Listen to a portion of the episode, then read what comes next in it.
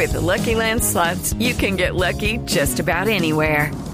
This is your captain speaking. Uh, we've got clear runway and the weather's fine, but we're just going to circle up here a while and uh, get lucky. No, no, nothing like that. It's just these cash prizes add up quick. So I suggest you sit back, keep your tray table upright, and start getting lucky. Play for free at LuckyLandSlots.com. Are you feeling lucky? No purchase necessary. Void where prohibited by law. 18 plus terms and conditions apply. See website for details. El doctor Juan José Echavarría es el gerente del emisor del Banco de la República. Doctor Echavarría, buenos días. Doctor Ricardo, Felipe, Paola, muy buenos días para ustedes y su audiencia. Doctor Echavarría, antes de entrar a, a, los temas económicos, quisiera expresarle nuestras condolencias por la absurda muerte de, de, Álvaro Torres, ese funcionario que durante décadas estuvo con ustedes y que murió de una manera increíble la semana pasada intentando esquivar un trancón en Bogotá. Muchas gracias por condolencia. Eh, fue, fue, fue, una muerte absurda, eh, terrible. Lo entendemos y lo acompañamos. Doctor Echavarría, hablando de asuntos de la economía que son tan actuales como de los que hemos hablado, ¿al Banco de la República le preocupa la trepada del dólar en los últimos días? No, no nos preocupa. Eh, yo he visto en la, en la, prensa pues mucho despliegue de que el dólar se ha devaluado. El, el nivel de 3.000 es un nivel con el cual nos sentimos bastante cómodos. De hecho, hace año largo estábamos en 3.400. El nivel de 3.000 se ha alcanzado varias veces. Y la Junta deja flotar la tasa de cambio eh, y lo que mira son sus implicaciones sobre inflación y crecimiento. Y no vemos peligro en este momento de cómo afecta la inflación ni crecimiento. ¿En qué momento comenzarían a saltar las alarmas, doctor Echavarría? Pues eh, cuando viéramos que las expectativas de inflación en el país se desatan hacia arriba por el temor cambiario. Pero los mercados están, los analistas, los mercados continúan apostándole a una inflación de 3.1, 3.2 final de año, con lo cual nos sentimos muy cómodos. Sí. Dice usted que se sienten cómodos con un dólar a 3.000, ¿no? Pero ¿qué pasa si el dólar termina el año alrededor de los 3.200 pesos, como están diciendo varios analistas, como están pronosticando desde diferentes lados? Y además de eso, tenemos en cuenta el impacto que puede tener la crisis de Turquía en estos momentos, la crisis de la lira turca, que según dice Bloomberg esta mañana, pues Colombia podría ser el país más vulnerable a toda esa crisis que se está gestando en este país, que fue por excelencia uno de los grandes países emergentes. Bueno, prim primero que todo, no creo que Colombia esté entre los más vulnerables. La inversión extranjera directa continúa llegando al país. Si uno quita las multas grandes que hubo el año pasado, la, inflación, la inversión extranjera creció 8%. Hay unos capitales de portafolio que en efecto en los últimos dos meses han salido un poco del país. Vamos a ver. Eh, y lo otro es, vamos a ver cuál es el impacto. Supongamos que hay una devaluación de 15, 20%, que es alta. Eh, el, lo importante sería cuál es su efecto sobre crecimiento y sobre inflación, que no creo que sea muy preocupante. Pero... Recordemos que hace unos dos meses el temor era a la revaluación. Nos llegaron cartas de los cafeteros, de los floricultores, pre preocupados porque la tasa de cambio se podía revaluar.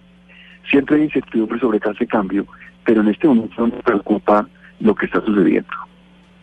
Sí, eh, doctor Echeverría, dicen unos analistas de Bloomberg, y así lo registran los medios, que eh, la crisis económica de Turquía podría afectar gravemente a Colombia, eh, debido a, a que, eh, dice Bloomberg, Colombia tiene una deuda externa que asciende al 40.3% de su Producto Interno Bruto y una inflación interanual de 3.2%. ¿Eso sí nos afectaría?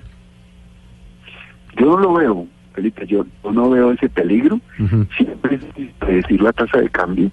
Es bien difícil además decir cuáles son los países más vulnerables. El nivel externo de Colombia de 40% es promedio en los países emergentes y, y, creció en buena parte por la devaluación de tasa de cambio que hubo en el pasado y por las tasas de interés, muy poco por lo que sea en el déficit primario. Eh, a mí no, a mí no, repito, hace dos meses lo que preocupaba a la Junta era la revaluación. Yo no vería mal incluso un nivel de 3.000 de tasa de cambio, 3.100, 200, porque eso impacta poco la inflación y impacta poco el crecimiento. Y la Junta Pero no Echavarría. nivel de tasa de cambio. Mm. Sí, adelante.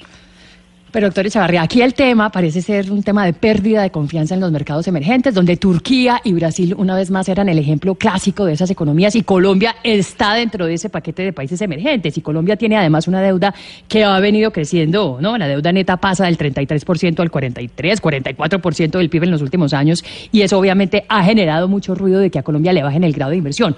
¿No cree usted que ante este clima de incertidumbre con lo que está pasando hoy en Turquía, hoy en Argentina, en Brasil y en México, le puedan llegar a Colombia a bajar el grado de inversión? No lo veo, Paola, yo no lo veo. Eh, y no veo tampoco una devaluación fuerte en Colombia.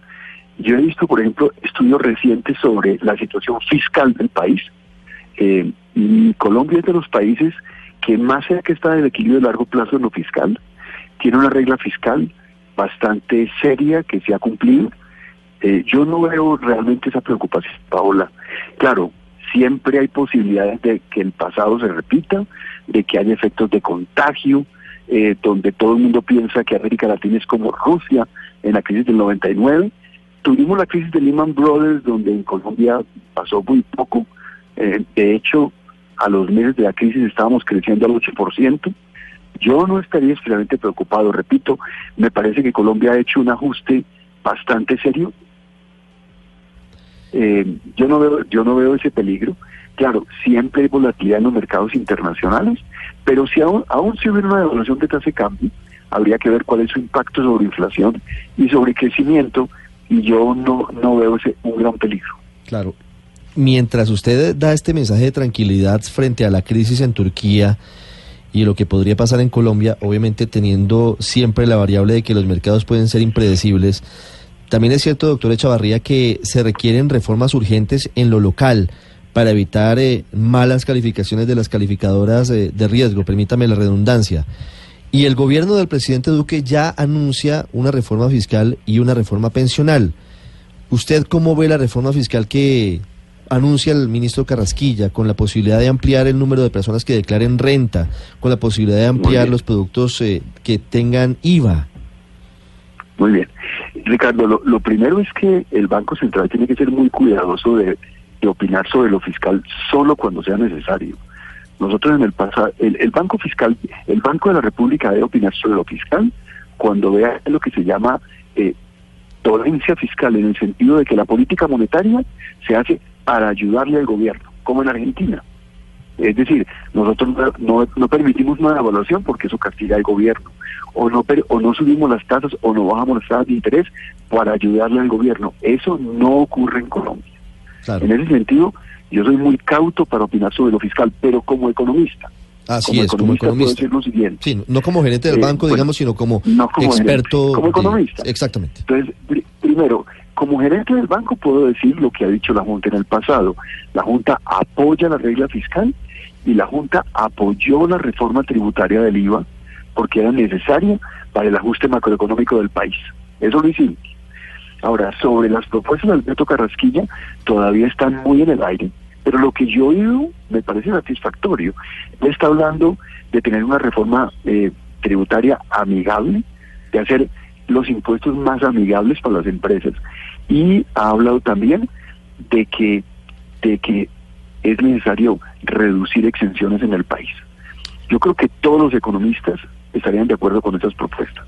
Más allá no quisiera ir, porque yo no quisiera entrar en el debate de que este tipo de propuestas es mejor que este otro eso ya es un tema del gobierno. Pero, pero doctor Echavarría, muchos economistas, inclusive que apoyaron la reforma tributaria, después realizaron ciertos estudios donde midieron el impacto, por ejemplo, de la subida que tuvo el IVA, el impacto sobre el consumo, sobre los gastos de los hogares colombianos, que tienen un peso muy grande en el crecimiento de la economía. Y en esta reforma tributaria también eh, se propone em, impuestos eh, eh, precisamente a las personas naturales para que más personas paguen impuestos eh, y por esa vía poder reducir los impuestos a las empresas. ¿Esto no podría tener un nuevo impacto sobre el consumo, sobre los gastos de las familias y sobre el crecimiento de la economía? Pues lo primero es que Alberto Carrasquilla no, no ha hablado de aumentar el impuesto del IVA. Eso yo no lo he oído. Eso habría que ver qué es lo que quiere hacer el gobierno. Lo segundo, el, gobierno aumentó el IVA, el, Mauricio Cárdenas, el ministro de Hacienda, y claro que eso tuvo un impacto negativo sobre la economía, pero lo peor que hubiera podido pasar es no, no haber hecho la reforma. Es que si no se hubiera hecho la reforma del IVA, Colombia tendría un pro- problema macro- macroeconómico gigantesco, y ahí sí nos hubieran bajado la calificación las calificadoras internacionales. Doctor eh, Echavarría, pero sí se ha hablado de pronto de que más productos tengan IVA y bueno, digamos que, ese es un tema que está por definirse, pero sí con claridad dijo que espera que más personas declaren renta, que saquen plata de sus ingresos para, para pagar impuestos por sus rentas. Muy bien. Entonces, primero sobre el IVA, lo que ha dicho el ministro Carrasquilla lo dice la mayoría de economistas, y es que la gente de altos ingresos debía pagar impuestos sobre IVA sin exenciones, ¿verdad? Lo que él dice de que la leche, lo- los alimentos que usted y yo consumimos y que podemos pagarlos, no deben tener ex- exenciones. Lo que debía haber, es lo que quiere Alberto Carrasquilla, es una devolución a la gente para que se compense ese impuesto a la gente de bajos ingresos. Eso hace unos años, que también lo, pro- lo propusimos en Fedesarrollo hace mucho, era inimaginable, era muy difícil de hacer. Hoy existen desembolsos del gobierno en el sistema SISBEN, masivos. Todo eso se puede hacer sin ningún problema. Y tiene todo el sentido, tiene todo el sentido de que usted y yo paguemos impuestos sobre los alimentos que consumimos, pero la gente de bajos ingresos tenga una devolución. De eso es que ha hablado Alberto Carrasquilla. Sí, pero ¿no le parece a usted, doctor Echavarría, que todo este tema de quitar exenciones de IVA, que suman 40 billones, de aumentar el número de contribuyentes de renta y que pasen de dos y medio a cuatro y medio millones, es demasiado desgaste para al final del cuento terminar recaudando tan poquito? Porque es que estamos hablando de que esta reforma tributaria generaría un recaudo adicional de 3 billones de pesos. 3 billones que cuando uno ve, por ejemplo, la caída por el impuesto de renta del próximo año, que es una caída de 19 billones de pesos, pues ni siquiera la compensa. ¿No le parece que es demasiado desgaste para al final recoger muy poco? Sí, Paola, otra vez, yo soy gerente del Banco de la República, no quisiera opinar sobre temas técnicos de la for- reforma tributaria, excepto lo que he dicho, que hasta ahora me parece razonable lo que ha dicho Alberto Carrasquilla, pero no quisiera entrar en los detalles de la, de la, de la reforma y de las propuestas del gobierno. Eh, simplemente decir que sí es muy importante mantener la macroeconomía de lo fiscal, mantener los relativos equilibrios fiscales, porque si no se mantienen, ahí sí me preocuparía lo que a ustedes les preocupa, y es que empiecen las calificadoras y los capitalistas internacionales y nacionales a mover su dinero hacia afuera porque no confían en Colombia. Creo que el gran activo colombiano es el manejo macro que hemos tenido, incluyendo lo fiscal. Y de eso hablan la mayoría de analistas internacionales. Es muy importante mantener el equilibrio fiscal y la regla fiscal. Ya los detalles de la reforma tributaria, pues yo no quisiera entrar a opinar sobre ellos. 8, 16 minutos. Señor gerente del Banco de la República, para finalizar, también se habla de una reforma pensional, un sistema desfinanciado, un sistema al que le falta más de un billón trescientos mil millones de pesos, un sistema que subsidia las pensiones más altas. ¿El Banco de la República tiene alguna opinión sobre el futuro que debería darse en torno a ese debate? Nuevamente, Ricardo, lo que tenemos es co- como académicos eh, opiniones. Sí. Eh, el banco organizó eh, un foro sobre pensiones hace un- unos dos meses, eh, organizado por el doctor José Antonio Campo y Cecilia López, y ellos invitaron, digamos, todo el abanico de propuestas, todo el espectro ideológico sobre qué hacer en materia de pensión. Y lo que se plantearon fue múltiples alternativas. Sí se mencionó, ya, ya se caracterizó el sistema pensional colombiano que deja mucho que desear. Se dijo que las coberturas son muy bajas, que los, que los subsidios que da el Estado son supremamente regresivos y que los sistemas complementarios, los BEPS, etcétera, todavía son precarios comparados con otros países. También se dijo ahí algo en ese escenario que, que me impresionó mucho. El, el- el país que más tiene cobertura en América Latina es Chile, ¿verdad? Pero el 83% de las pensiones chilenas están por debajo del mínimo. O sea que en Colombia no se considerarían pensión. Y es un- una discusión interesante porque Chile también ha tenido crisis con eh, el modelo que tiene en materia pensional. Exacto. Exacto. Y hay muchas discusiones sobre los pilares para ciertos grupos, el papel de los fondos privados. Entiendo que hay propuestas del PIB sobre qué hacer en materia pensional. Pues ahí vamos a tener un debate interesante pero sí creo que hay mucho, un, un campo grande para mejorar el sistema pensional colombiano. Las 8 de la mañana, 18 minutos. Doctora Chavarría, gracias. A ustedes muchas gracias. ¿Ya firmó los billetes?